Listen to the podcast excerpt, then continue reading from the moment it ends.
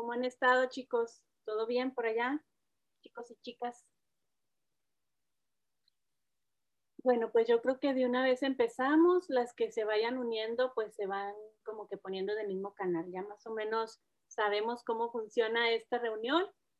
Les voy a compartir aquí las creencias universales. A ver si la pueden ver bien. Estas que ya están con verde son las que ya trabajamos la semana pasada. Entonces ahora vamos a continuar así por orden, ¿no? A ver qué va saliendo.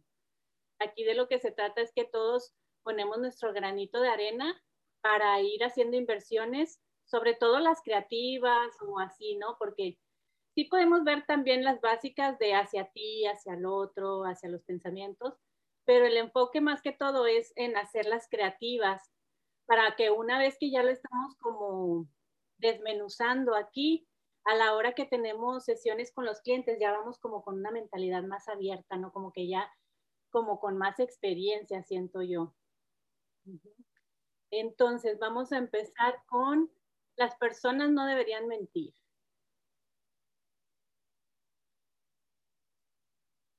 Les voy a ir este, quitando la, la hoja porque si no después no los veo y no leo el chat. Pero bueno, las personas no deberían mentir. ¿A alguien se le ocurre una inversión? Las personas mienten, dice Andrea. Casi de que es una afirmación, ¿no, Andrea? Todos mentimos. O a lo mejor hay alguien que nunca ha dicho mentiras, no sé. Pues es la realidad. O sea, hay gente que lo hace, hay gente que no, pero yo creo que todos lo hemos hecho alguna vez, aunque sea una mentirilla blanca. Exacto, que al final termina siendo mentirilla, ¿no? Independientemente del color. y, y, todos hablamos desde nuestra percepción de la realidad, que básicamente es, siempre estamos mintiendo. Exacto. Exacto, pero también podríamos neutralizar el mienten y es las personas hablan o las personas dicen cosas, que también es el, o sea, mentir es como un concepto. Entonces, pues la realidad es que las personas solo dicen cosas. Exacto, porque ahí sería como qué significado le estás dando a mentir o a las mentiras.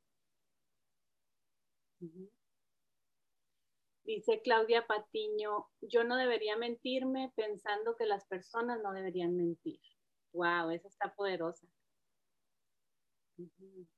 Yo me miento cuando pienso que otros no deberían de mentir también, ¿no?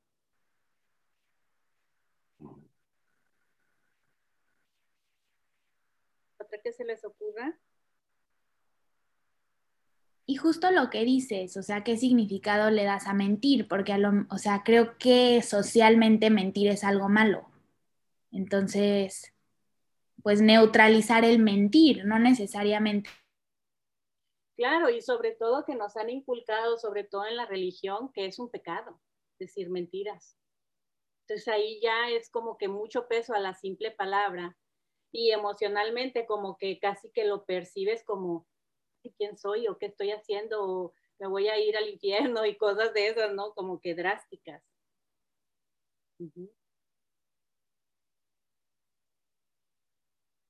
¿Alguien tiene algún ejemplo donde corrobore de que yo me miento cuando pienso que otros no deberían mentir? Que haya dicho, mira, en esta vivencia yo aquí puedo corroborar que me he mentido tantas veces cuando he pensado que otros me han mentido. Fíjate que eh, también es que no, que, que no sé cuál es la razón por la que la otra persona no puede ser honesta. Sí, ¿sabes? O sea, a lo mejor ni siquiera tiene la capacidad para decir la verdad en ese momento. Y, y, yo puedo em, aceptar eso. O sea, yo puedo, o sea, el, el hecho de que yo diga, esa persona debería ser la verdad, yo estoy mintiendo. Porque a lo mejor no tiene la capacidad de decir la verdad. Exacto, y ni siquiera está en tu ámbito la forma que esa persona habla o miente. Por ejemplo, Claudia aquí dice, Claudia Angulo, yo me miento si siento que no miento. claro, te crees así de que, ay, no, yo soy la vela perpetua y no digo mentiras. Oye, Luisa, a mí me, me, quedó claro eso con la película esa de Mentiroso, Mentiroso, no sé si se acuerdan.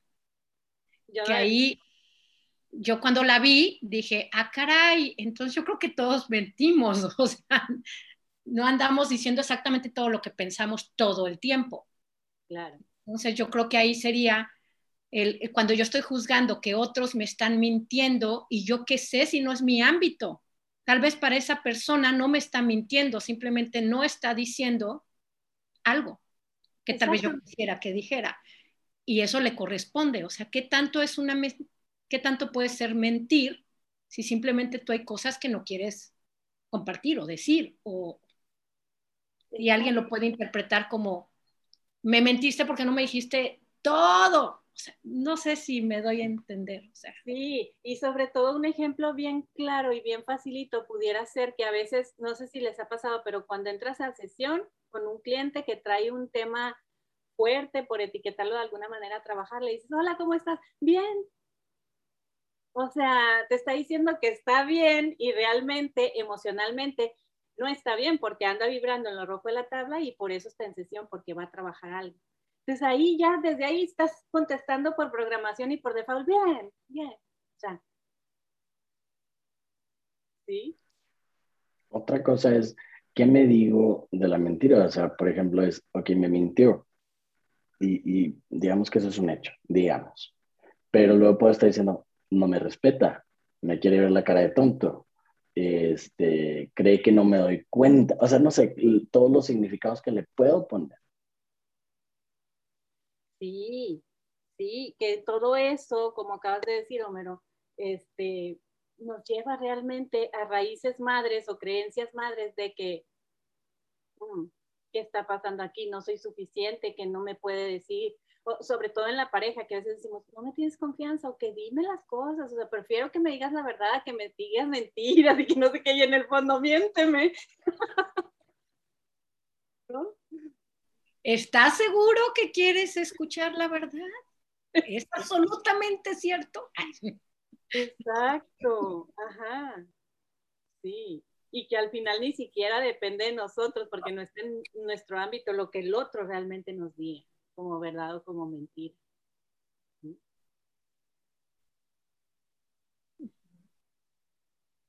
Entonces, eh, el opuesto un poco sería las personas sí deberían mentir, porque pues al final es la realidad, ¿no? Luisa. Sí. Tengo una así como creativa, una vuelta. A ver. Las personas dicen lo que quieren, no lo que yo quiero escuchar. Y como yo no escucho lo que yo quiero, entonces digo, están mintiendo, porque no es lo que yo quiero escuchar.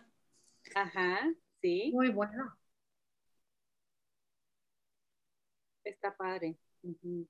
Las personas dicen lo que quieren, más no lo que yo quiero escuchar. O a veces al revés, ¿no? Dicen lo que yo quiero escuchar, pero no es lo que realmente quieren decir. Exacto.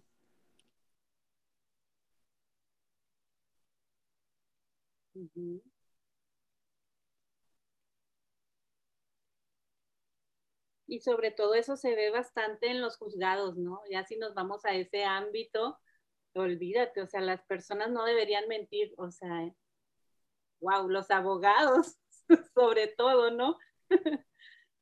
los sentenciados, o sea, wow.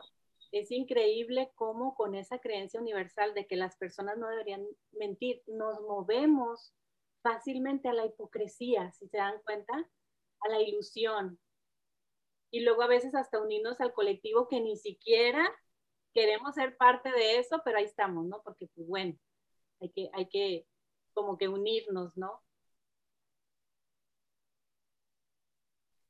¿Alguien tiene un ejemplo viviente donde corrobore que las personas sí deberían mentir o sí mienten?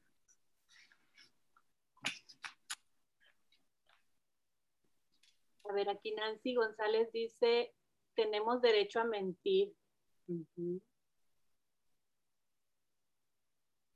Y si cambiamos, por ejemplo, la palabra mentir es expreso o callo, es mi elección. Y, de, y, las personas igual. La gente expresa o no expresa, como decía Claudia, ¿no? Sí. Sí, porque ahí sería como decir, las personas no deberían omitir cosas, que pudiera ser un sinónimo de mentir, ¿no? De repente. No porque mentir vendría siendo del ego, ¿no? Incluso. Ya estamos juzgando. ¿Qué sabemos si eso que es mentira es una verdad para el otro o es su verdad? Entonces es como lo bueno o lo malo, es dependiendo cada quien, hay algo que puede ser mentira para, tú lo puedes interpretar como una mentira y tal vez yo lo hablo porque es mi verdad o no lo hablo porque igual es mi verdad. Entonces, no sé. Sí, y todavía si movemos la palabra mentir por verdad a que quede las personas no deberían decir la verdad, es como que otra inversión donde te hace analizar un poco más al respecto. el opuesto de mentir es verdad. Imagínate si, dijéramos todo lo que pensamos sin filtros en todo momento, pues sería una crueldad absoluta. Por eso vean la película esa que es buenísima de Mentiroso, Mentiroso, te mueres de la risa, de que dices, wow, si es cierto, todos mentimos. Digo, si lo vemos desde esa perspectiva, imagínate si todo el tiempo estuviéramos diciendo exactamente todo. Tal vez estaríamos imagínate todos nuestros pensamientos, estaríamos atropellando, eh, eh, juzgando por esa cuestión de tengo que decir la verdad todo el tiempo. Exacto. Entonces, si lo movemos con la palabra verdad hacia nosotros es yo no debería decir la verdad, porque a veces duele para el otro, ¿no? y mejor de que cállate porque vas a lastimar a otro hay momentos donde realmente podemos implementar eso de que yo no debería decir la verdad aquí.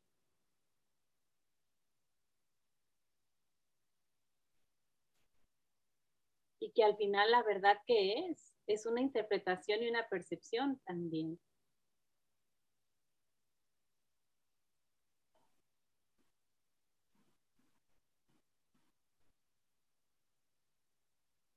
¿Alguien se le ocurre otra? o un ejemplo de su vivencia? Hola Luisa, a mí, soy Luz Ángela.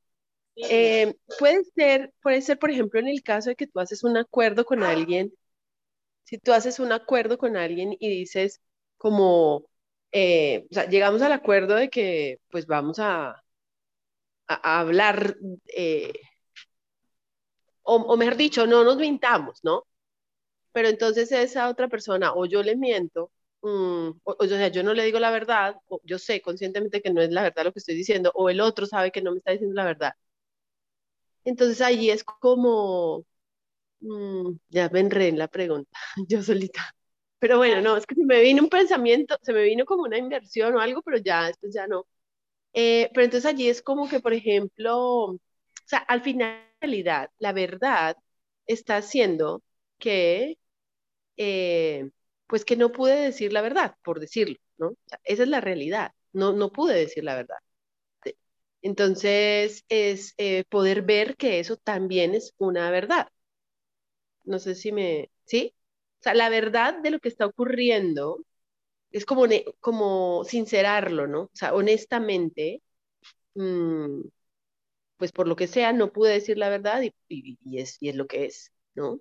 Exacto, como un ejemplo eh, sería que te duele la cabeza o que te sientes súper mal, que te quieres desmayar y físicamente te estás sintiendo grave o enferma, pero no quieres preocupar al otro o a las otras personas de tu entorno, dices, te preguntan, ¿de verdad te sientes mal? Vamos al hospital. No, no, no, no, estoy bien, estoy bien. Entonces no estás realmente diciendo la verdad porque físicamente te estás sintiendo mal pero te vas al ámbito ajeno para no preocupar y entonces evades tu realidad.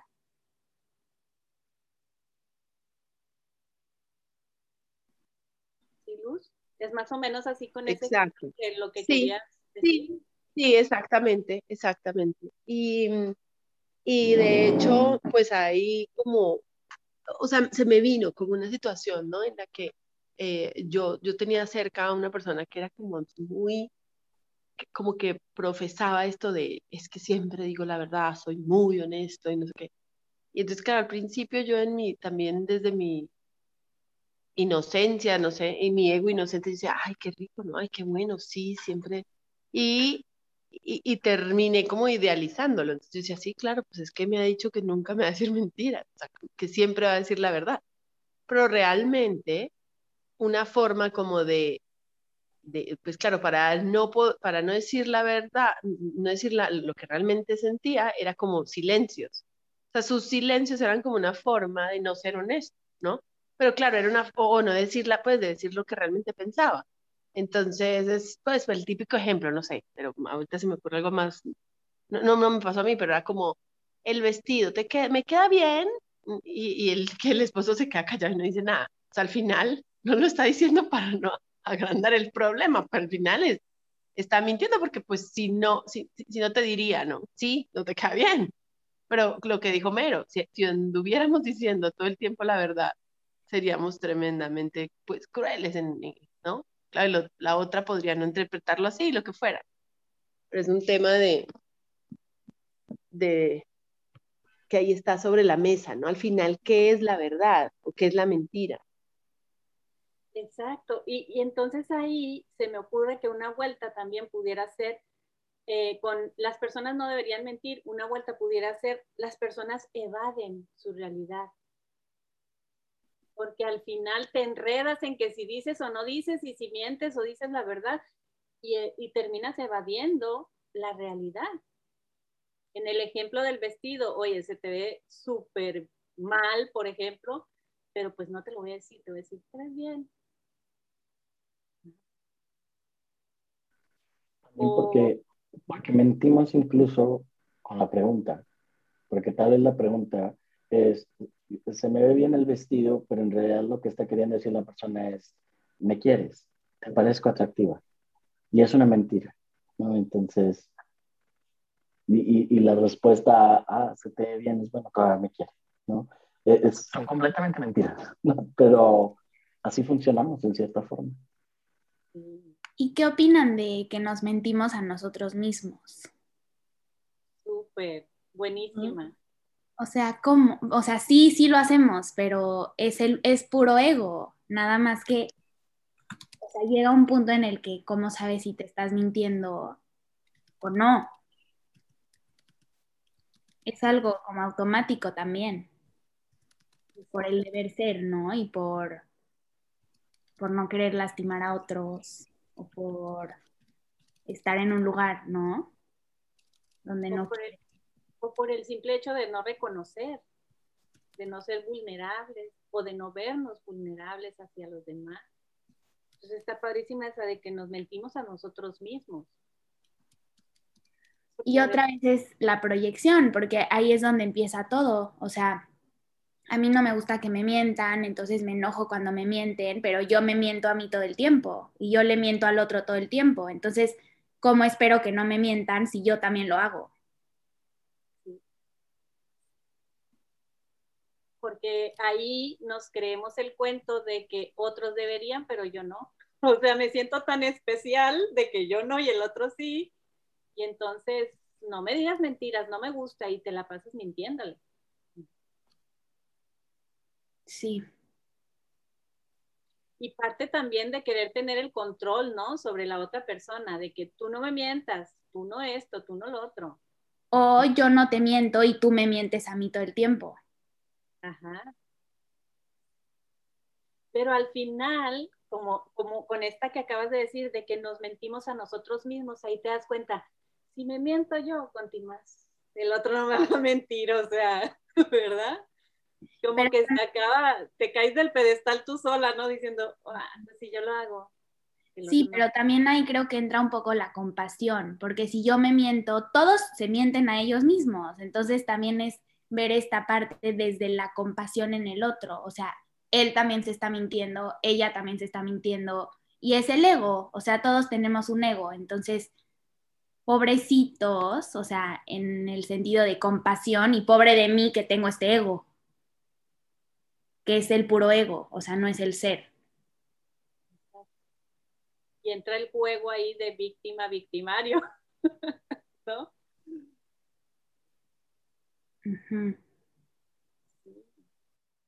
Entonces, también sería interesante analizar qué de malo hay en las mentiras, porque aparentemente ya las tenemos por default etiquetadas como algo malo, ¿no?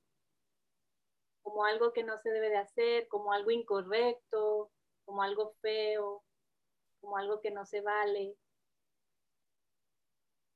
Pero realmente es tan malo mentir.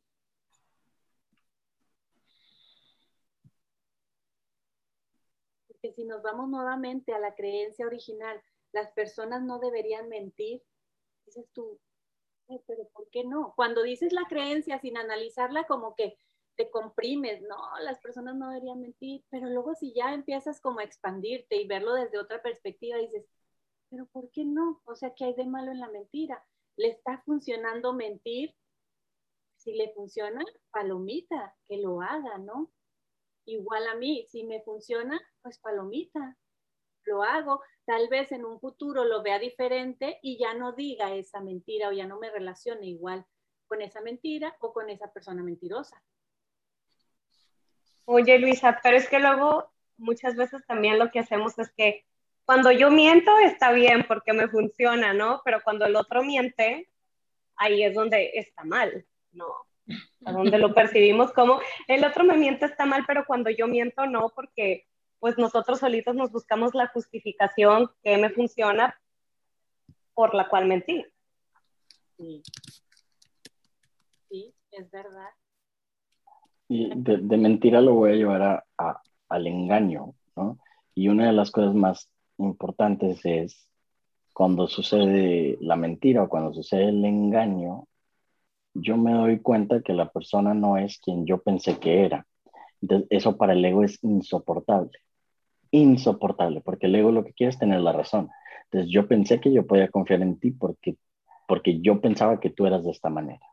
Entonces, cuando descubro el engaño, o sea, palabras de ego, cuando descubro la mentira, cuando en realidad veo eh, la verdad, es insoportable para el ego.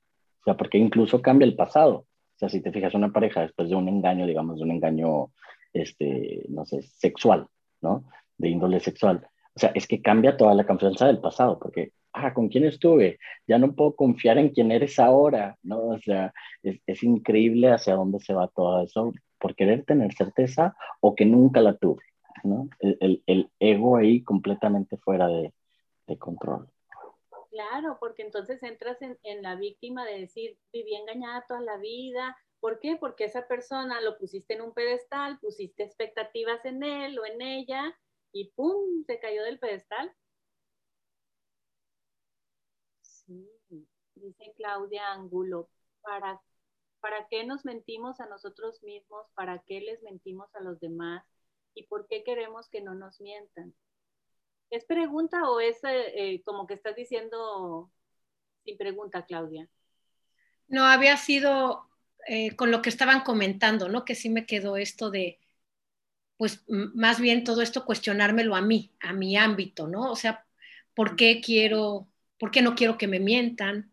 O para, o por qué miento, o entonces como que indagar más, más en mí, qué significa para mí, porque yo no sé qué significa para el otro, ¿no? Está. Y bueno, lo que decían de las mentiritas piadosas, como decía mi abuelita, ¿no? Ay, esto hay. Entonces ya cada quien sus disque mentiritas piadosas, ay, eso no lo digo, porque como dice, ay, mira, pues a mí no me gusta que me, que me mientan, pero yo no lo hago, ¿no? Cuando a veces no te haces responsable sobre todo siento yo que a veces puede estar enlazado con la protección, ¿no? Que lo haces para protegerte o para proteger.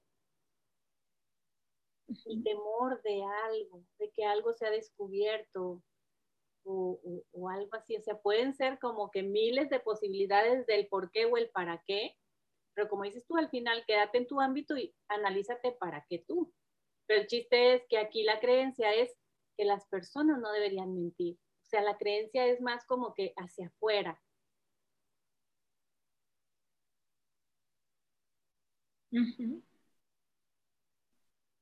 Es casi como que dicen las personas no deberían expresarse. Y entonces, si, si realmente no están mudos y tienen voz, pues ¿por qué no van a expresarse? ¿O por qué no van a callarse? ¿Sí? También. O sea, ahí, ahí viene, qué bien esa distinción, es hacia afuera, ¿por qué queremos eh, o pretendemos saber lo que siente o quiere o piensa o alguien afuera? Es, y a veces cuando estás ahí queriendo y te responden, como dice Homero, algo que quieres, estás preguntando a mí en, hace mucho, me llegó a pasar una situación con una, una, pareja de querer saber algo, algo, y dime, y me tienes que decir, cuando me dice muy sinceramente, yo dije, ching, no me hubieras dicho, ¿no?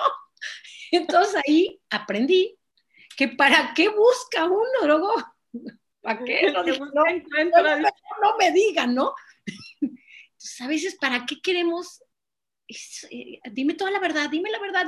Te la dicen y a ver, ahora qué haces con ella, ¿no?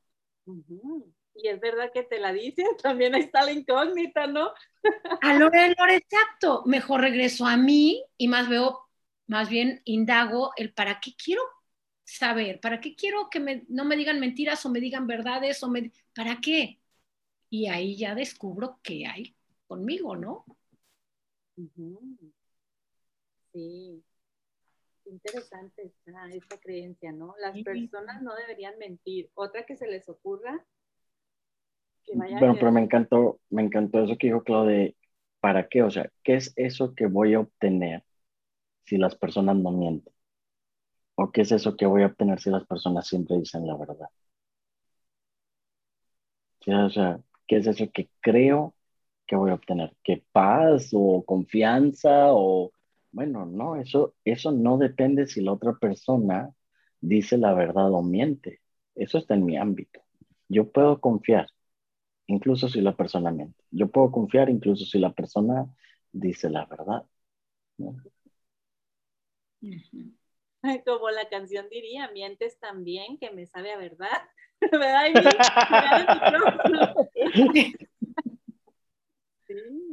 Dice Andrea, quiero que el otro me diga lo que quiero escuchar, pero si me miente me enojo. Oye, reaccionamos sin responder, ¿no? Pero es, es, cierto que si te va a decir la verdad es lo, es lo que querías escuchar, entonces, ¿quién nos entiende? ¿Te das cuenta cómo, cómo somos de que a veces yo ahorita de verdad me pongo a ver, ya con, con esa experiencia que tuve y otras, de, por ejemplo, quiero realmente que mi pareja me diga toda la verdad, toda la verdad de todo lo que hace. La verdad, no. No me interesa. O sea, o, yo tengo que decir toda la verdad, o sea, porque lo que entre comillas se dice es tengo que decir toda la verdad, tengo que decirle toda mi vida.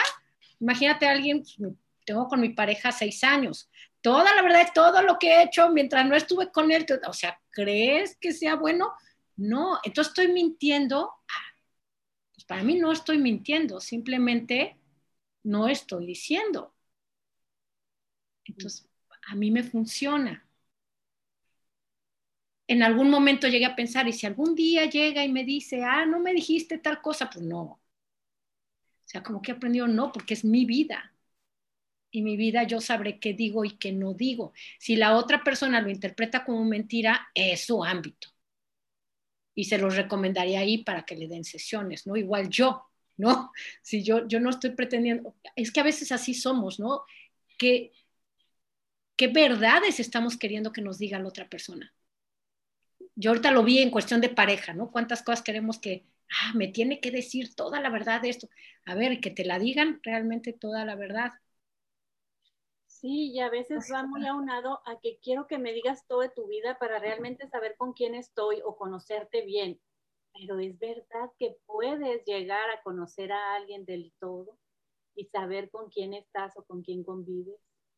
Ni siquiera lo sabemos con nosotras mismas, a veces quién soy, a dónde voy, por qué estoy aquí. Entonces imagínate, si no lo sabemos a veces en nosotras mismas, mucho menos en el ámbito ajeno. Sí, y además, Luisa, digo, la otra persona se puede abrir y contarte toda su biografía y todo lo que piensa y todo lo que siente, pero yo lo percibo de cierta manera. Entonces realmente no estoy conociendo a la persona, sino que yo me estoy percibiendo a la persona de una manera y yo me estoy creando también como una imagen o yo me estoy creando una interpretación de esta persona. Muy buen punto. Y también, Luisa, creo que el ego siempre quiere buscar la seguridad, ¿no? La certeza, que todo lo sabe.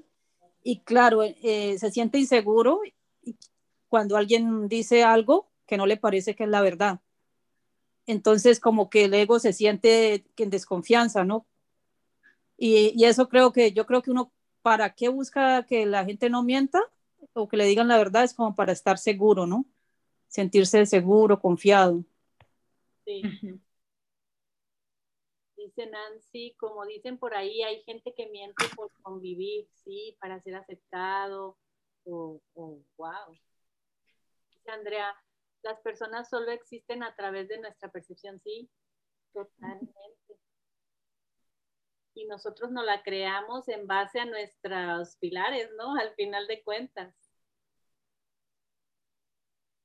Entonces, si es una percepción, lo que yo percibo, por ejemplo, de Claudia, yo la puedo etiquetar de mil formas de acuerdo a mi percepción, pero eh, al final me estoy mintiendo porque Claudia es otra cosa completamente ajena a lo que yo percibo, quizá. O sea, Claudia es mi verdad en lo que yo percibo de ella. Pero capaz si Claudia se considere completamente opuesta a lo que yo percibo de ella. Sí. Había un juego que me encantaba hacer hace años, ¿no? De preguntas y respuestas, pero a ver, ¿qué opinas de mí? Y me acuerdo que todos mis amigos en esa época me decían, ay, no, ya vas a empezar. Nadie quería, es que yo quiero que me digan realmente mis cualidades y mis defectos y quería que cada uno, y a ver, vamos a decir todo, porque se me hacía muy interesante ver cómo me percibían todos, a ver si era congruente en cómo me percibía yo misma. Pero bueno, siempre acababa en, medio pleito porque no todo el mundo quería eh, que, que ser así tan. Yo sí sí, échenle, ¿no? Díganme. Porque lo que dices tú, cada uno aquí, a mí, por ejemplo, me interpreta diferente a Homero, a, cada uno aquí nos interpretamos, viene lo de los famosos espejos, ¿no? A lo a todo eso viene siempre girando hacia, hacia, hacia adentro, hacia uno. Entonces, está, a lo a todo está increíble, todo sirve para algo. Oye, eso me recordó a, a, un ejercicio psicológico que se llama la ventana de Johari y este, eh, tú mandas, eh, bueno, ese test psicológico lo llenan las otras personas sobre ti. Y tiene cuatro cuadrantes, tiene la, la parte eh, que yo conozco de mí que enseño a los demás, la parte que yo enseño de mí pero que no conozco de mí la parte que los demás ven en mí, que yo no conozco de mí, la parte que ni, ellos ni yo conocemos de mí. O sea, básicamente es los dos lados de, del ego y los dos lados de la sombra, ¿no? Eh, entonces está súper impresionante ese test que se llama eh, La ventana de Yohari y ese jueguito que mencionas es básicamente la dinámica de, de la ventana de Yohari, que son los cuatro cuadrantes de, de la psique. Vamos a hacerlo. ¿De verdad quieres saber la verdad? la ventana de Johari, muy bueno. A, ver si igual y nos los compartes al ratito y lo hacemos en privado, ¿no? Porque aquí no creo que alguien se quiera ventanear.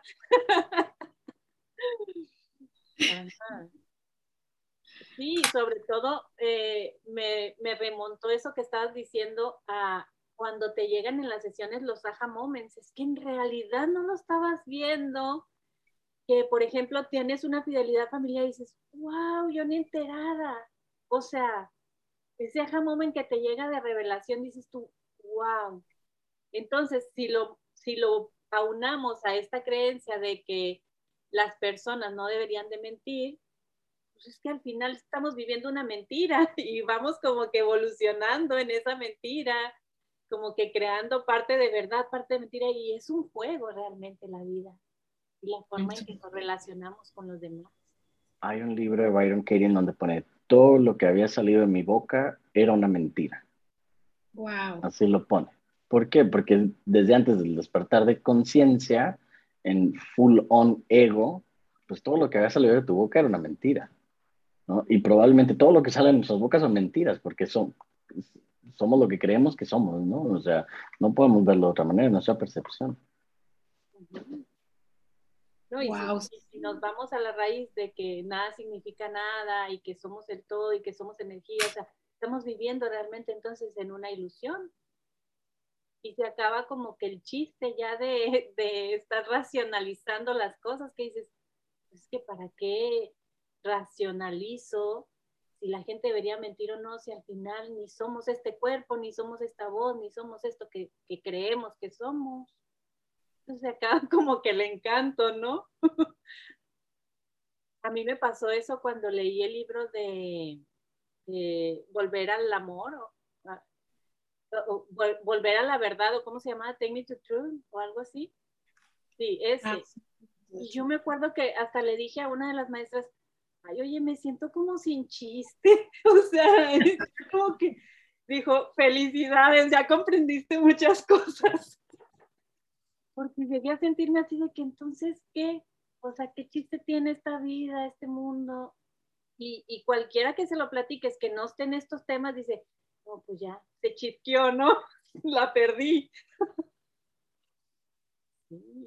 No sé si ustedes les ha pasado eso durante la certificación, que pierden como que el encanto y el sentido de, de la vida. No en mal plan, sino en, en aha moment tengo una amiga que es monja budista y dice, mira, tengo, tengo este, toda la rueda del, del, del samsara, o sea, de todas las reencarnaciones ah, por las que tengo que pasar para iluminarme. Así que no llevo prisa, ¿eh? Así que por el momento me voy a quedar en eso. ¿Por qué no llevo prisa? Está todo el samsara y todas las encarnaciones para iluminarme. No tengo que hacerlo en esta encarnación. ¿no? Entonces, y yo dije, ay, qué rico, qué rico sin tanta exigencia de tener que estar, si sabes, este, ah, en este momento toda la verdad, nada significa nada, no, déjate ser, ¿no? O sea, el ego está ahí por algo, no es el enemigo. Ha pasado muchísimo que es como si nada significa nada y nunca pasa nada y como que todo tiene, todo es un plan perfecto y todo está bien, entonces pues ya no me preocupo y todo se acomoda y es esta, esta parte que creo que hablaba Eli en una clase, o no sé quién era, de la zona de confort. O sea, como que estoy cómoda y estoy en mi zona de confort, o estoy fluyendo en armonía y estoy en paz. O sea, como que esa línea chiquita que divide de estar o estoy bien o estoy o tengo miedo y por eso me quedo donde estoy. Entonces, bueno, lo que decía Luisa, a mí sí me ha pasado que con estos principios de que nada significa nada y todos son nuestros maestros y estoy donde tengo que estar, de repente digo como, o sea, pues no siento nada, o sea, estoy tranquila, pero no siento como ni emoción, ni enojo, ni nada. Y no sé igual si es normal, si es qué. el, ego... No, di. El, ego te va a decir que es conformismo. Pero, pero eh, digamos, el ser te va, te va a hacer aceptación, ¿no? Y el conformismo es un punto de llegada. Es como que, ah, ya, ya, ya, me doy. Y la aceptación es un punto de partida. Desde este punto de partida, sigo creando, ¿no? Pero cuando estamos en ego se va a sentir como nihilismo, como que, ah, ya nada significa nada, ya me doy por vencido, ya qué chiste tiene. Cuando estás en la grandeza del poder, es el lugar, el punto de partida para crear, ¿no? Pero este, es muy fácil verlo como conformismo, verlo como mediocridad, porque estamos tan alimentados, tan acostumbrados a tener que estar en control. Yo soy muy importante, yo, yo, yo, yo, yo, y, y cuando nos dejamos un poquito de eso, suena conformismo, suena mediocridad, suena a darme por vencido. Pero en, eh, eh, en ese letting go, en ese eh, surrendering, es donde pasa todo, ¿no? Es donde de verdad estás con más posibilidades. Es, un poquito un paradigma, ¿no? Y a veces también suena conformismo y luego de repente suena insensibilidad, que dices, ajá, sensible, o sea, ya estoy súper neutral, entonces ya, ¿cómo me estoy relacionando con la vida? Y empieza una historia mental que te puede llevar a expandirte o a comprimirte realmente según lo que interpretes de esa vivencia que estás teniendo o esa experiencia que estás. Eso también me ha pasado muchísimo, o sea, de que ves como afuera situaciones mundiales o crisis, muertes, lo que sea, y es como que, no sé si it's like I rewired my brain to thinking que es lo que tenía que pasar y que es perfecto, entonces como que no me causa esta, esta reacción. Entonces es como, o sea, por parte entiendo que es por esto que he trabajado, pero por otro lado veo a la gente que sí se engancha y como que sí sufre y digo como, o sea, ni siquiera quiero opinar porque van a decir que qué insensible y que qué loca. Exacto, qué mala, cómo no, no eres empática, pero es que en el fondo estás siendo tan empática que por eso no estás eh, uniéndote a ese colectivo de tristeza, de dolor, de victimez.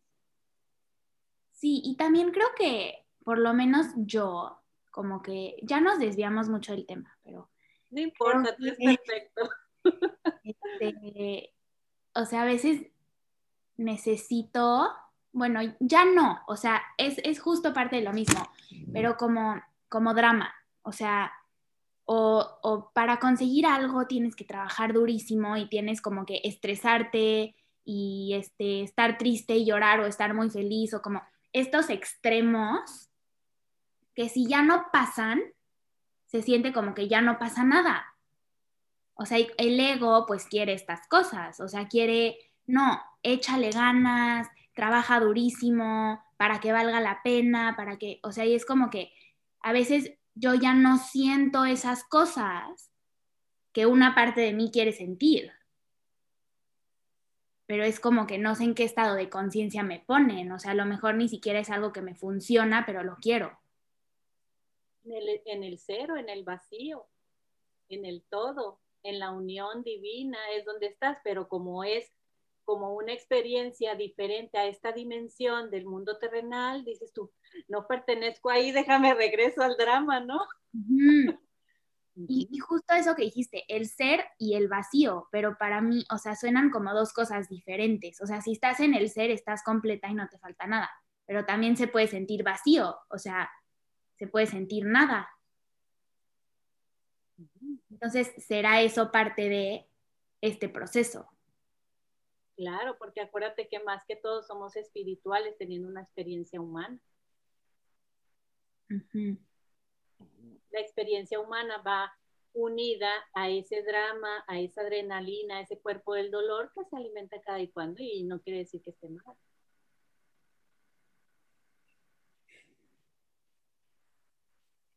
Entonces, lo que estaban comentando ahora me, lleva como a pensar que cuando uno descubre todo esto, ahorita que, estoy en la escuela y que descubre de que nada significa nada y, las interpretaciones, es como que a mí me sucedió de entonces yo, ¿cómo voy a hacer ahora? ¿Quién soy yo ahora? ¿no? Sin las historias que yo pues me contaba, ¿no? De que esa era la Claudia.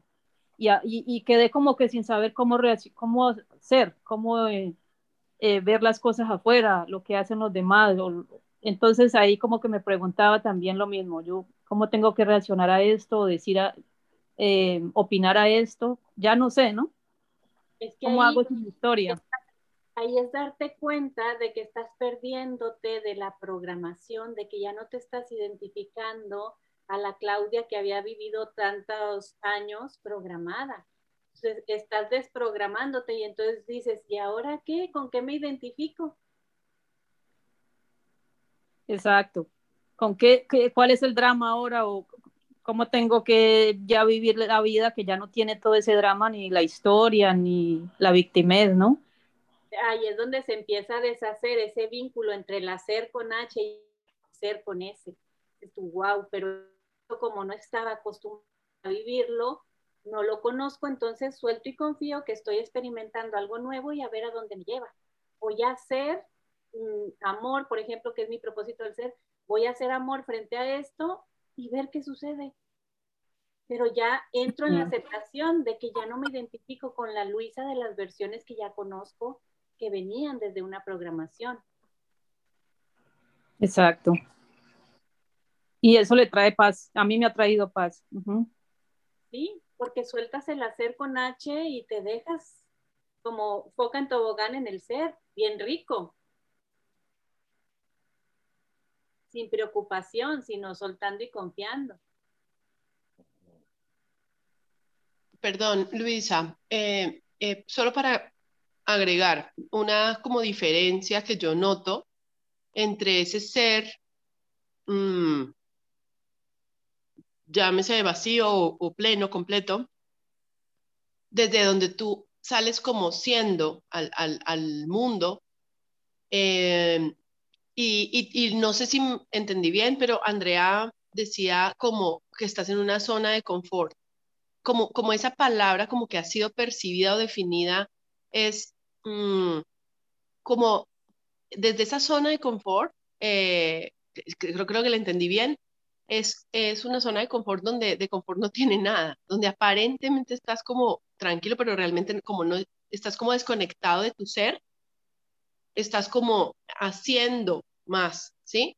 Entonces allí realmente como cómo diferenciarlos, pues en uno estoy en paz o en amor y en el otro no. O sea, en el otro estás en una zona de confort como evadiendo, como mintiéndote.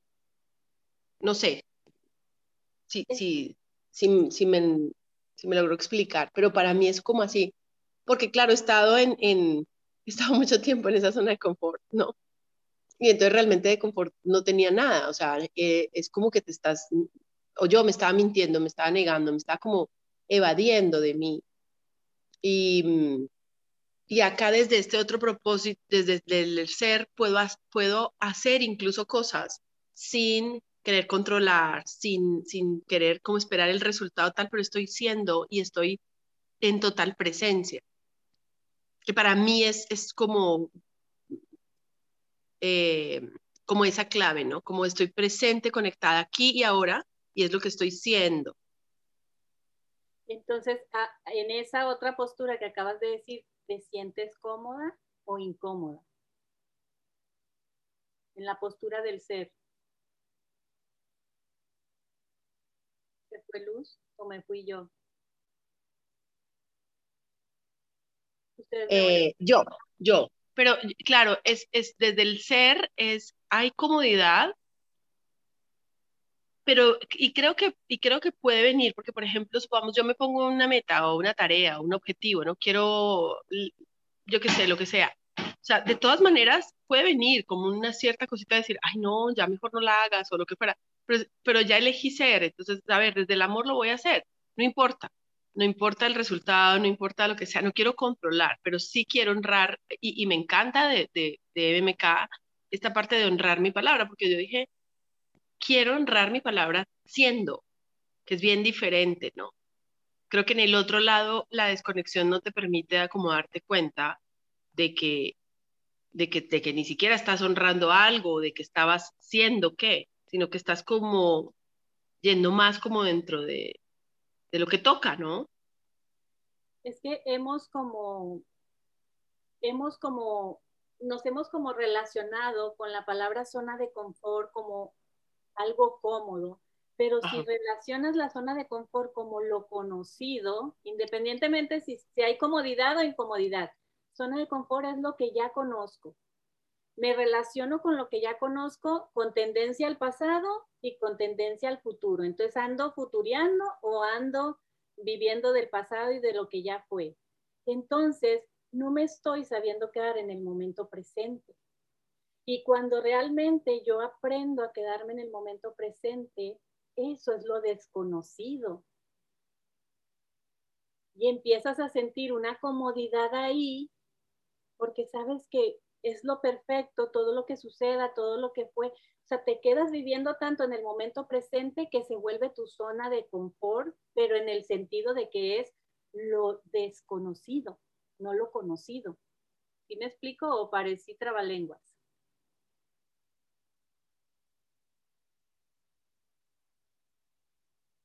Sí. Ajá.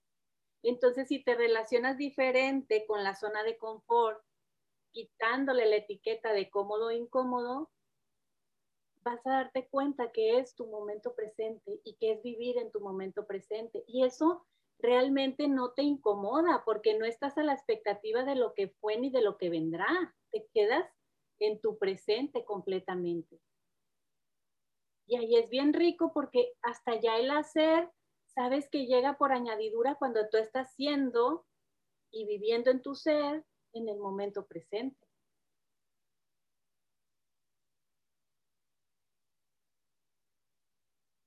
¿Sí me expliqué, Luz? Sí, perfecto, perfecto. Tú dijiste algo, lo que pasa es que yo venía, eh, me, movía a un momento en el que te perdí la señal. Estabas diciendo como de esta zona de confort que, que como que el colectivo, o como que la hemos interpretado como comodidad, ¿fue la palabra que usaste? Sí, o incomodidad. Ah, ok, ajá, sí. Gracias. Sí. Y entonces ahí, si nos remontamos a, a, la creencia universal que estábamos de las personas no deberían mentir, tú, pues da igual. O sea, si mienten es por cosas del pasado o por miedo al futuro, pero al final si me quedo en mi momento presente, ahorita estoy compartiendo con esta persona independientemente cuál es su verdad o la mía. Y sueltas todo peso bien a gusto.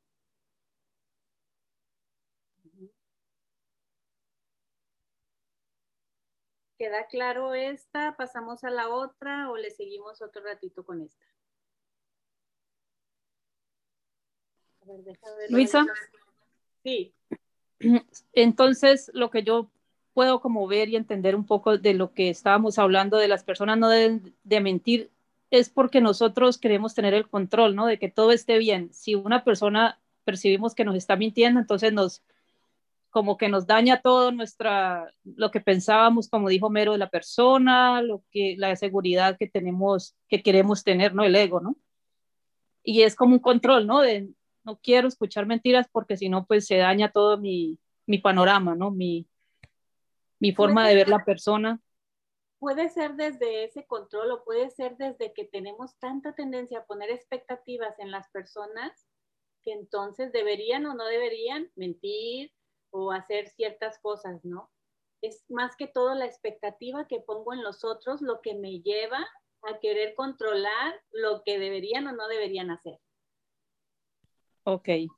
Porque sí, a ver, déjame abro aquí la del lenguaje, que la vez pasada estuvimos utilizándola a la par. Si te fijas, el... Viene el debería, creo. Debería. Eso no es. Entonces, si eso no es, lo cambiamos con esta, pudiéramos decir, las personas son mentirosas o las personas no son mentirosas. Entonces ya el debería pierde peso y pues es su ámbito si lo hacen o no lo hacen. Se neutraliza un poco más y, se, y, como que te desprendes de ese control del que hablabas, Clau. Ya.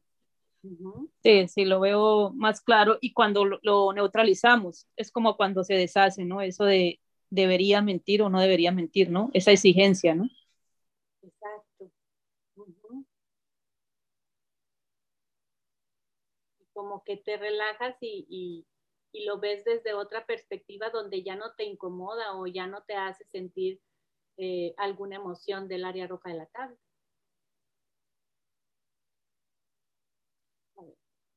Vamos entonces con la siguiente que es... Ah, no, esta no. A ver, ahí cuál puse. Las creencias, aquí va. Las personas deberían respetarme.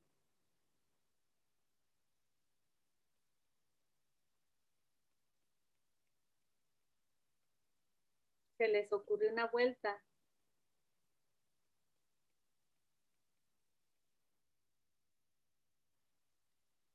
esta tendencia, ¿no? De las creencias universales hacia el otro. Las personas actúan, dice Andrea.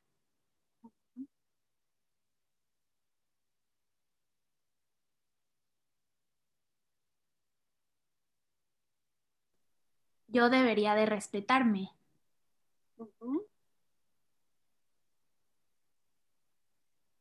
O Yo ¿Sí? Yo debería de respetar a los otros.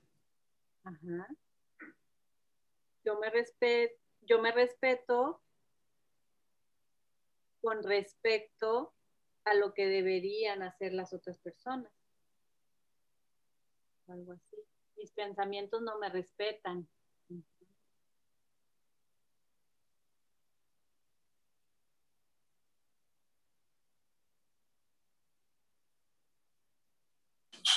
Pudiera ser yo respeto la decisión de los otros de no respetarme. Exacto, esa está muy bonita, muy amorosa. Yo respeto la decisión de los otros de no respetarme. Y sobre todo, quizá para el otro no es una falta de respeto y para ti sí lo estás interpretando como irrespetuoso. Mis, eh, Luisa, este, mis pensamientos me hacen creer que los demás deberían respetarme. Sí.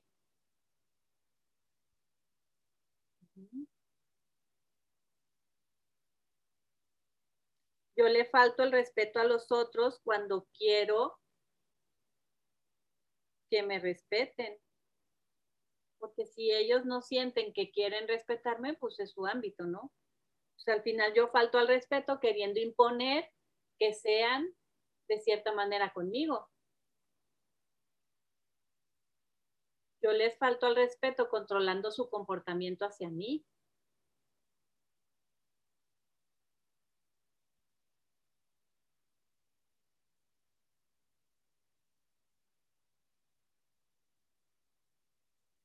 si los otros no me respetan, está en su ámbito. Sí, totalmente.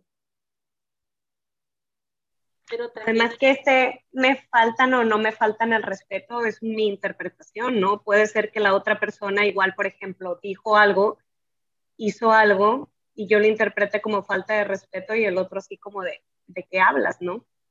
Exacto. Ajá.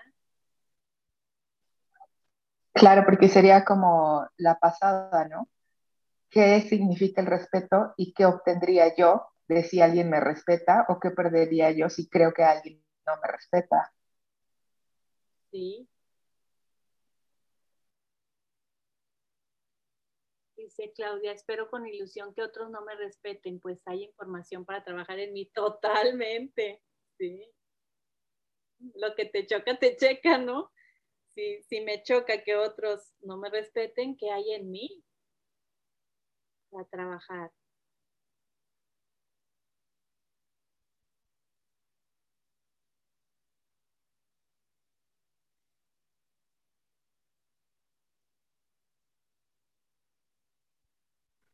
Dice me... respeto cuando pienso que me respetan. Ajá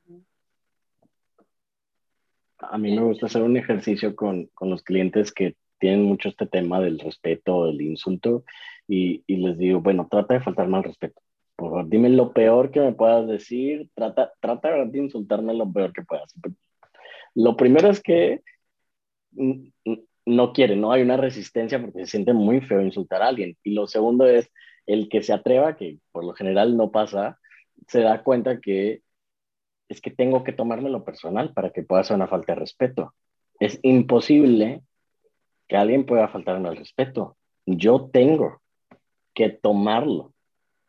Porque si, si, no tengo yo ese significado, no me puede, no, no, puede pasar, ¿no? O sea, es más, incluso a lo mejor me puede dar risa, me puede dar, este, no sé, sí, pues risa, ¿no? porque no lo puedo ver como un insulto. Entonces está completamente en mi poder interpretarlo como una falta de respeto, porque me respeto. Exacto, y a veces no, no necesariamente es porque no lo tomamos personal, sino porque estamos tan unidos al colectivo de lo que es irrespetuoso que dices tú, ay, me dio una nalgada, me está faltando el respeto, pero te gustó la nalgadita, ¿no? Entonces, ¿te faltó el respeto o no? Te faltó el respeto porque el colectivo dice que a alguien ajeno a ti no te debe nalguear, por ejemplo. Exactamente. O, por ejemplo, en el caso de, culturalmente los colombianos, aquí está Claudia, mi querida compatriota caleña, Pero bueno, yo, yo crecí en una familia en la que mi, mi mamá y mi papá no dicen malas palabras, según ellos, ¿no? Cuando me educaban. Pero yo las oía de mis abuelos, de mis tíos, en el colegio, en el bus, en todo lado. Entonces tengo, y, y, y así acepté yo ser, y me, me gusta, me encanta. Y yo a veces siento que paso bien dicho, pues no tiene la, la, la, la no sé, la, la, gran calidad de lo que yo quería decir. O sea, es que si no lo digo, es como que no va con toda la, la burra. Entonces, eh, siento que si mucha gente en otros lugares es como que, wow, dicen, esta señora, por favor, ¿cómo habla? O qué boquita, mi mamá misma, ¿no? Y entonces yo muchas veces como que me, me, me voy a, a ver, sí o no, porque al final es parte de mi esencia. Y sí, digo, bueno, el día que esté más en paz o más, que sea más amorosa, de pronto no lo uso, pero es como, yo qué sé, ¿no? Entonces, eh, volvemos a lo mismo, ¿qué es una falta de respeto? ¿No? Y, y, claro, por respetar al otro probablemente, pues podría yo, ya sé que le molesta, bueno, no lo voy a decir así y, y, y es más empático y se acabó, ¿no? O compasivo. Pero, pero sí creo que, que ese tema, por ejemplo, de las palabras o lo que decía Homero, ¿no? Dímelo y, y qué sería lo peor que pueda pasar.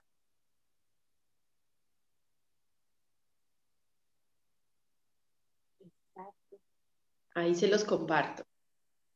Y gracias, Luz. Y si nos vamos al contrario, está bien interesante porque las personas no deberían respetarme. Casi de que me suena Paquita la del barrio, piérdeme el respeto, ¿no?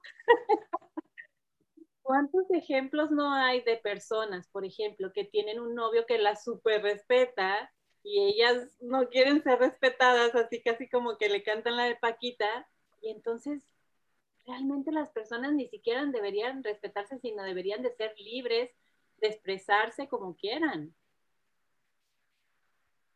independientemente del qué dirán, ¿no?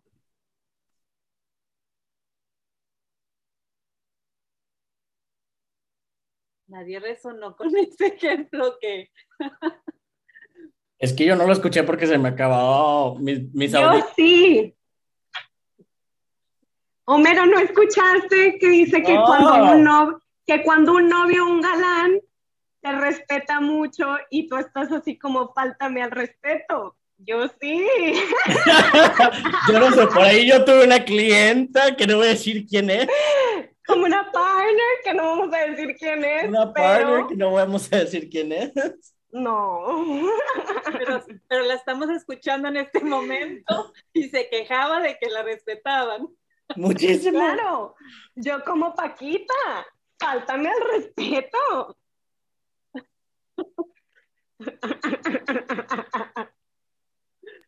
Total. También pasa, fíjate, ahorita en el colectivo, cómo hay esta conversación de, de toda la inclusividad y cómo se espera que el otro, se exige que el otro respete quien yo creo ser.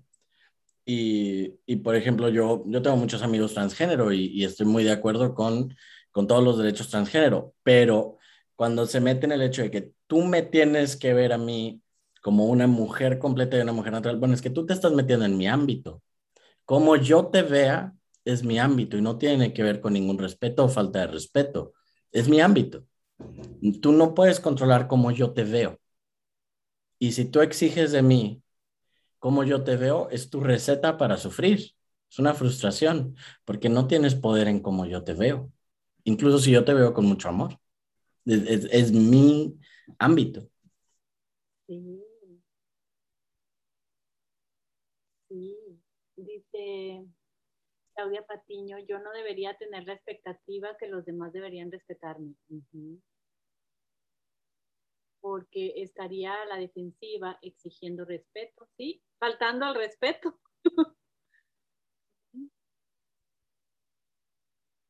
respeto por libertad. A lo mejor la clienta se respetaba demasiado y la pareja era solo su espejo, ándale. ándale, a- a- ahí te hablan. Ah, no, no hay que decir quién, ¿verdad? No, aquí no sabemos quién, nos falta esa inversión, Homero. Ah,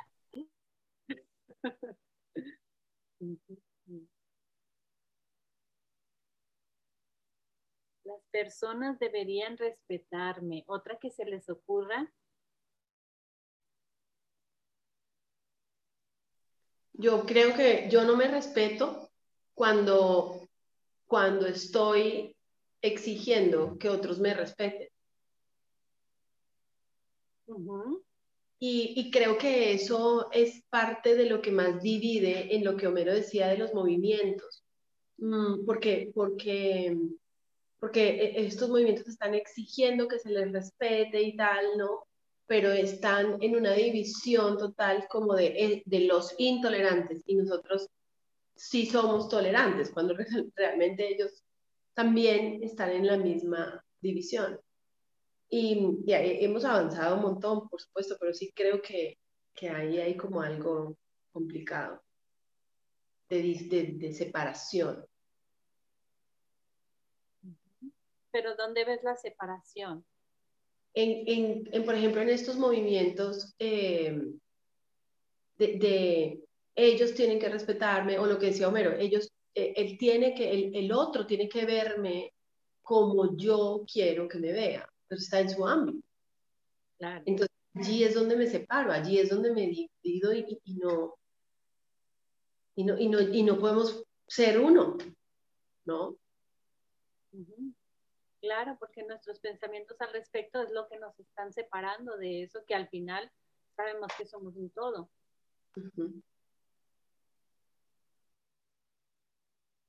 Es que a veces ni siquiera respetamos la elección del otro, ¿no? De acuerdo a nuestros pilares decimos, no, es que eso está mal, eso no te conviene, no, no, no, ni lo digas. Otra vuelta que se me imagina es, yo debería respetar mis pensamientos, porque cuántas veces me peleo con mis pensamientos de, ¿cómo pude pensar eso? Ay, no, qué malo, ¿cómo puedo estar pensando esto? Y me ha pasado mucho, sobre todo con clientes que tienen eh, TOC, que se pelean con sus propios pensamientos, que, que suprimen el pensamiento que están teniendo porque, eh, por ejemplo, no sé, que piensan algo, digamos, feo o algo negativo y, y, lo suprimen y se van a la guerra con un pensamiento. No respetan ni siquiera el pensamiento que están teniendo. Honrar los pensamientos que tengo. Entonces, fíjate qué bonito pudiera ser yo honro mis pensamientos con respecto al respeto. Entonces, ya si son respetuosos o irrespetuosos tus pensamientos o los pensamientos de las personas, estás honrando eso. Estás como que quedándote en tu ámbito, experimentándolo o relacionándote desde tu propósito del ser contra eso. Dice Amy, mis pensamientos o la realidad. Sobre lo que decía Homero Luisa, o sea, de, de, respetar mis pensamientos y la realidad. Si no estamos, como dice Byron Katie, peleándonos con la realidad, no respetando la realidad y pues perdiendo nada más del 100% de las veces, ¿no? Totalmente. ¿Algún, alguna palabra opuesta que se les ocurra para respeto, para modificar un poquito más esta creencia de las personas deberían respetarme?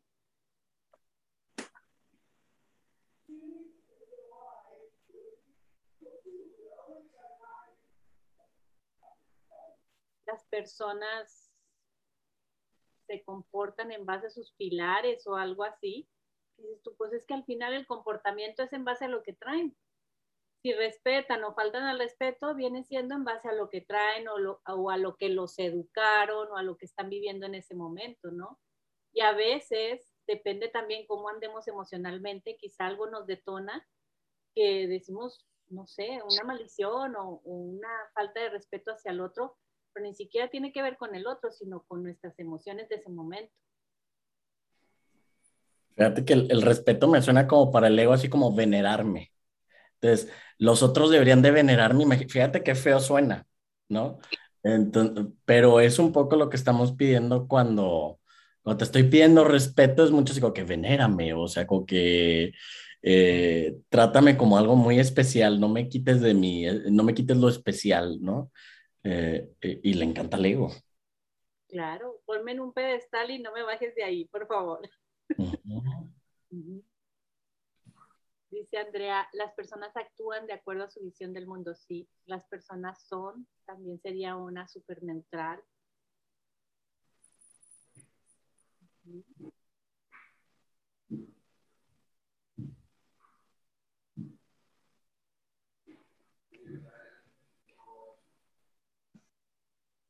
¿Les ocurre una más? ¿O queda más o menos claro esta creencia? Y en un lenguaje neutral, respeto podría ser aceptación. O sea, o no, ya me enredé. No, porque el respeto es como, pues sí, también depende de la definición de respeto, pero es como, ¿qué significa respeto? Es como, eh, te acepto, ¿no? Exacto, sí. Ahí hay como un hilo conductor hacia la aceptación y que al final se convierte mutua porque dices, pues yo acepto que si estoy percibiendo que me está faltando el respeto, acepto qué es lo que trae, qué es lo que hay en esa persona. Entonces ya no te peleas con esa realidad del ámbito del otro.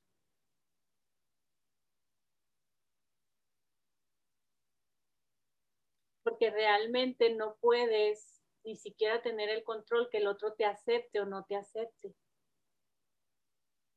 si, si, si nos vamos a que te falta el respeto, probablemente es porque no está aceptando algo en ti o en él mismo, en base a sus emociones de ese momento, por ejemplo, que es normalmente lo que detona, ¿no? La falta de respeto, cuando andamos vibrando en una emoción que, que no podemos ni siquiera controlar nosotros mismos.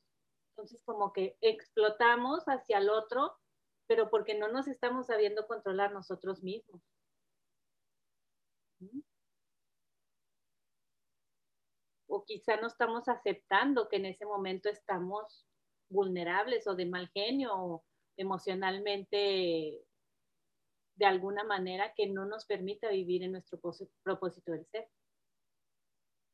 Estamos alejados de nuestro propósito del ser en ese momento, entonces reaccionamos faltándole respeto a alguien o a nosotros mismos también por no estar en esa como estabilidad o en ese balance emocional.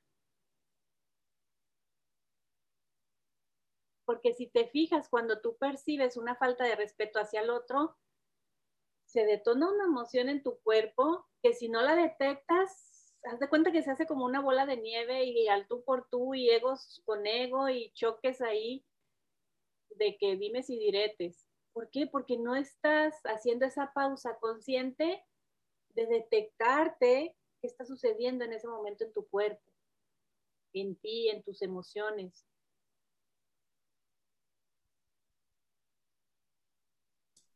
y, que una vez más requiere tomártelo personal, porque no es lo mismo decir, esa persona me insulta que esa persona insulta, esa persona me ataca, que esa persona ataca, esa persona me hiere, que esa persona hiere.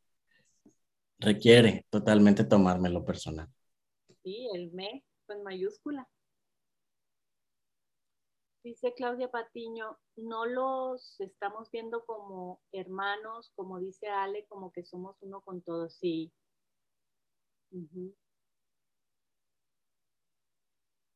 estamos viéndolos como incompletos, ¿no? Como no perfectos.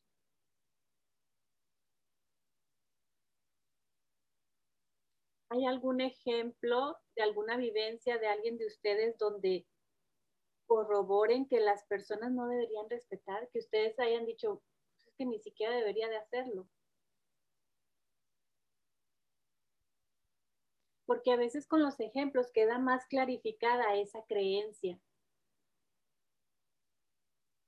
Luisa, creo que, a ver si este ejemplo sirve, eh, pero es más como con, eh, por ejemplo, yo, yo mm, vine a vivir aquí hace muchos años y hace, pues, no sé, tal vez 15 o 10 y tantos años, eh, a mí me ofrecieron un trabajo y entonces me dijeron que una de las pruebas para, para la entrevista y todo el tema del trabajo era hacerme una prueba de, de, las, de las mentiras, ¿cómo se llama? Del polígrafo.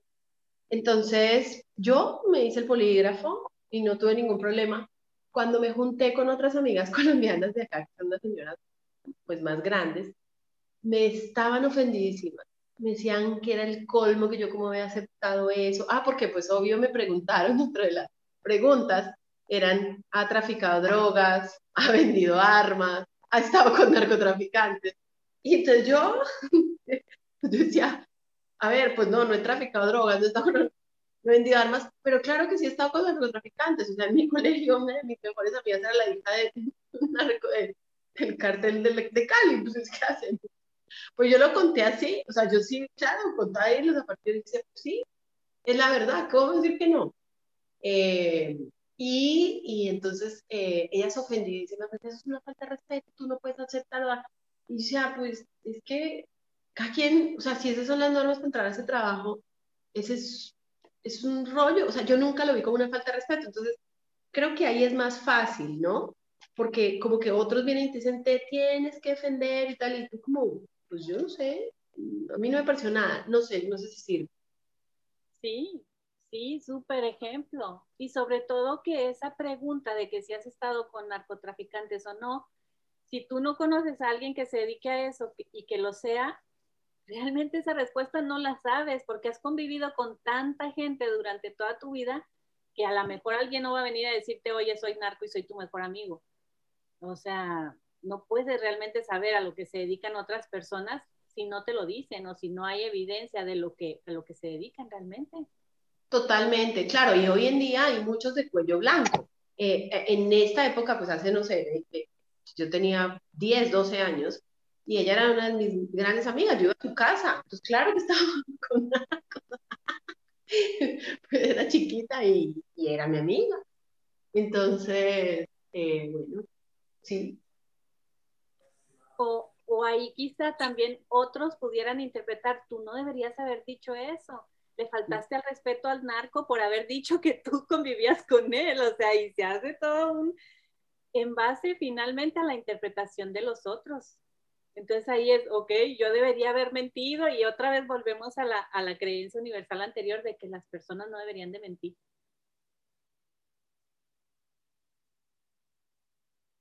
Yo tengo otro ejemplo de, eh, yo tenía, eh, bueno, tuve muchos jefes eh, de mi carrera de diseñador y siempre era como que estrellita del el equipo creativo, ¿no? Y quería traer las mejores ideas y quería presentar y quería que, siempre era como el, el diseñador estrella, ¿no? De mi equipo. Y de repente llegó una nueva jefa que desde el día uno me dijo, no, no me gustes, ¿no? Y entonces no me respetaba, ¿no? entre comillas, no me dejaba hablar, no me dejaba proponer, todo lo que yo proponía era, eh, parecía muy personal, o sea, era no, no, no, tú no. Y entonces me dio un cortocircuito, ¿no? De que, pero con ese que no me respetaba, que no me aceptaba, eh, fue una gran enseñanza porque me liberó de esta necesidad de querer complacer, de querer ser el mejor, de querer... Entonces algo que ah, me costó mucho trabajo, pero fue muy rico liberarme y vi el regalo de, ah, me sacó de la programación de querer estar complaciendo, de querer estar siendo bueno, de querer estar eh, comprobando que, que era bueno, ¿no? En ese aparente rechazo, en esa aparente falta de respeto. Entonces fue, ah, me empecé a respetar un poquito más a mí mismo porque no tenía que estar buscando la estrellita en la frente todo el tiempo por medio de esa experiencia. Digo, en su momento no se vivió así, hasta que llegó la conciencia. Qué interesante. Y ahí aplica, las personas no deberían de respetarme porque entonces me limitan. Si me respetan y hacen lo que yo quiero o la postura en la que yo estoy, realmente me están limitando, como ese ejemplo que dices. Te hubiera limitado si te hubiera seguido el rollo.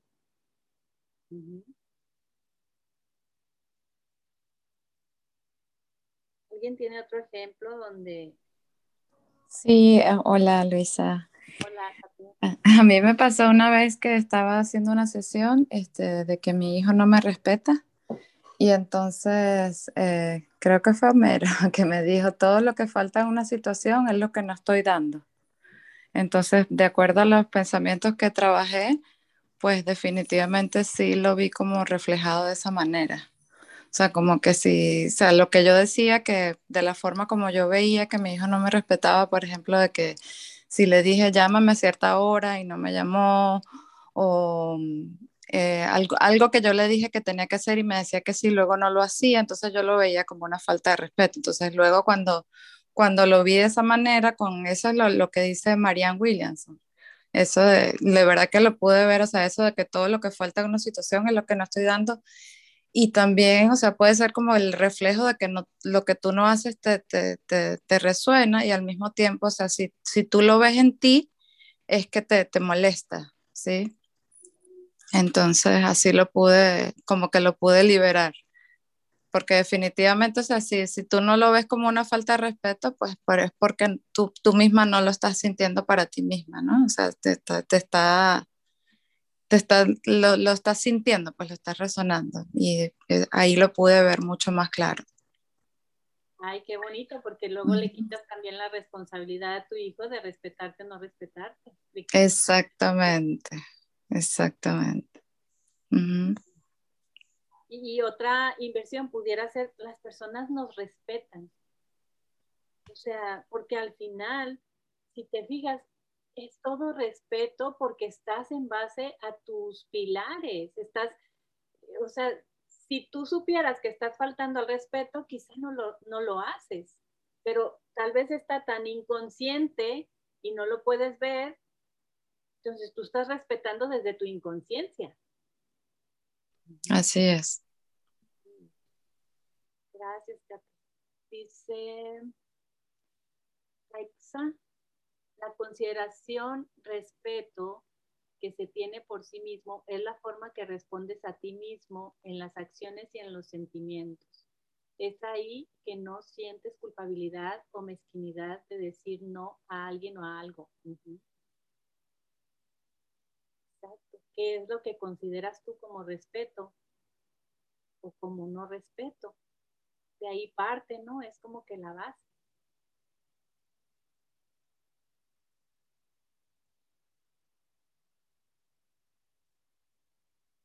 Les ocurre otra vuelta.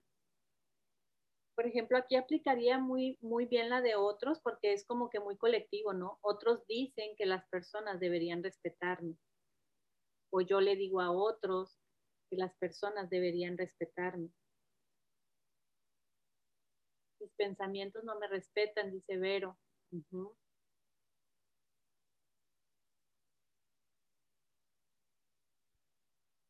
Yo respeto la decisión de los otros de no respetarme. Ahí es como que quedarte en tu ámbito y en tu poder, sabiendo que solamente está en tu poder la forma de relacionarte con el respeto de otros.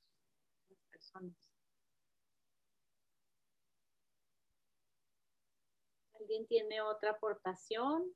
¿Un ejemplo, una vivencia, una vuelta? Llevamos casi una hora y media. Siento que ha sido muy productivo a pesar de que hemos visto solamente dos creencias.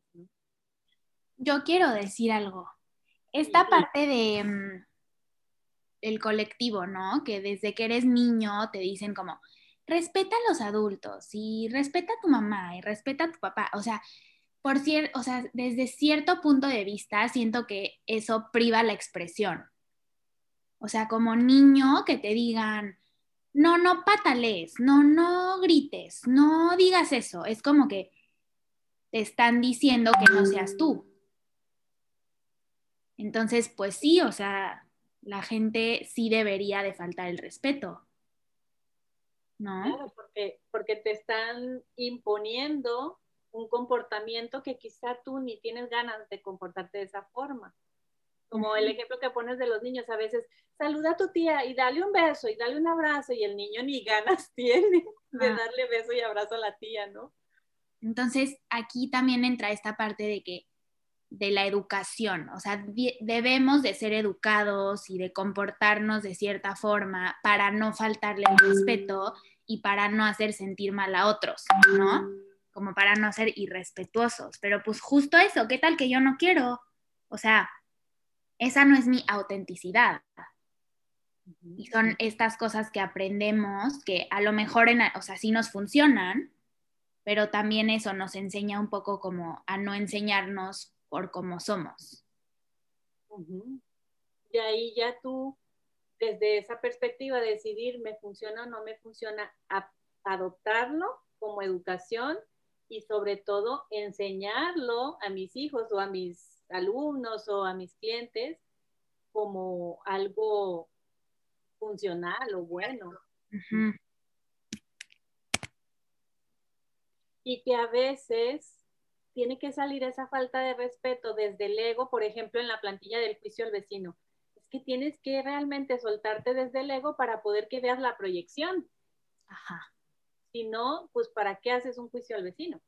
Exacto. O sea, es lo que estaba pensando ahorita. Sí, sí debemos de faltar el respeto porque es, es una forma de expresión. O sea, si yo estoy muy enojada, a lo mejor no voy a con la persona y le digo de que se va a morir, pero a lo mejor le digo a mi mamá y me desahogo, o lo escribo, o lo, lo pienso. O sea, a veces no decimos las cosas por no faltar al respeto, pero sí las pensamos.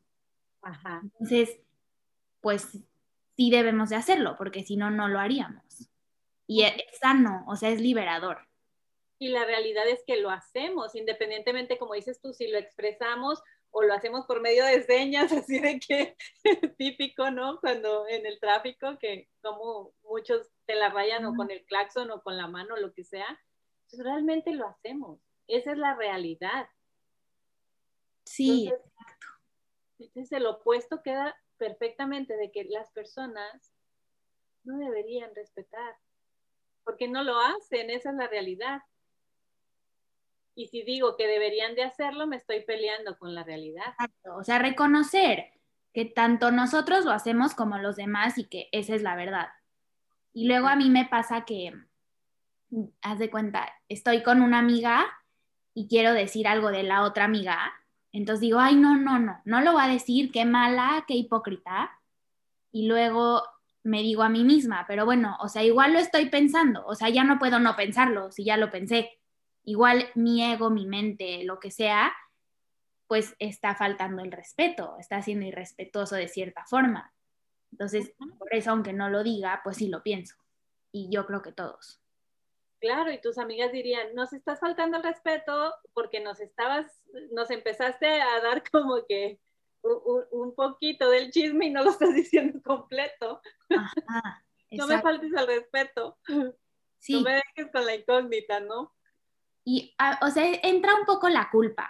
O sea, no debería de pensar esto de esta persona o no debería de sentirme así, pero igual la realidad es que sí me siento así. O sea, es aceptarlo. Sí, totalmente.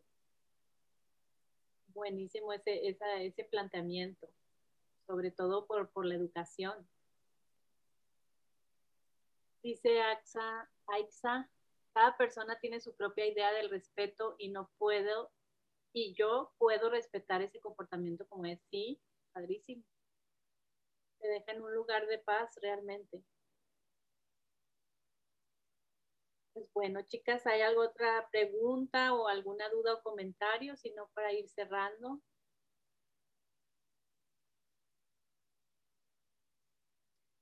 Creo que, aunque fueron dos nada más las que vimos, creo que que cada una aportó demasiado y como que nos vamos con más distinciones, ¿no?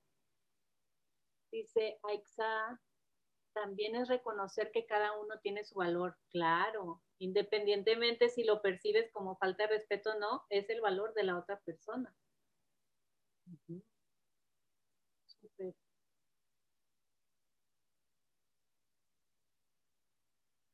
Bueno, chicas, ¿algún comentario para cerrar?